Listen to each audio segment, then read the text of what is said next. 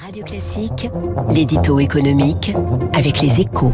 7h11, bonjour François Vidal. Bonjour Dimitri. Je vais commencer par une citation d'Arnaud Fontanel, professeur à l'Institut Pasteur, l'épidémiologiste, hein, qui dit dans le JDD, c'est ce qu'il disait hier, sans confinement, les chances de contrôler l'épidémie sont minces. Ce carton jaune, ce nouveau carton jaune à la politique sanitaire du gouvernement, vous le jugez totalement injustifié, François Oui, en tout cas superflu. Hein. Ça fait trois semaines, ça dure maintenant. Tous les week-ends, un membre éminent de la communauté scientifique prend la parole pour nous expliquer que nous sommes à la veille d'une explosion de l'épidémie sous l'effet de la propagation du, du variant britannique et qu'il faut reconfiner strictement de toute urgence pour éviter la catastrophe.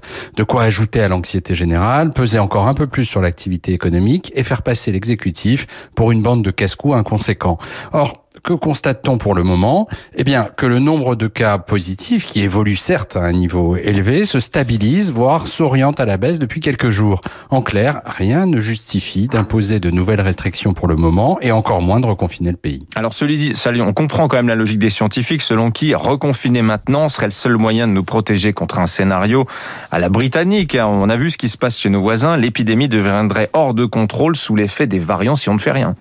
Oui, alors il vaudrait mieux prévenir que guérir, hein, en, quelque sorte, mais c'est oublier deux choses. Un, que l'explosion récente de l'épidémie au Royaume-Uni ou au Portugal a eu lieu dans deux pays dans lesquels les mesures barrières étaient peu ou pas respectées, ce qui est loin d'être le cas chez nous.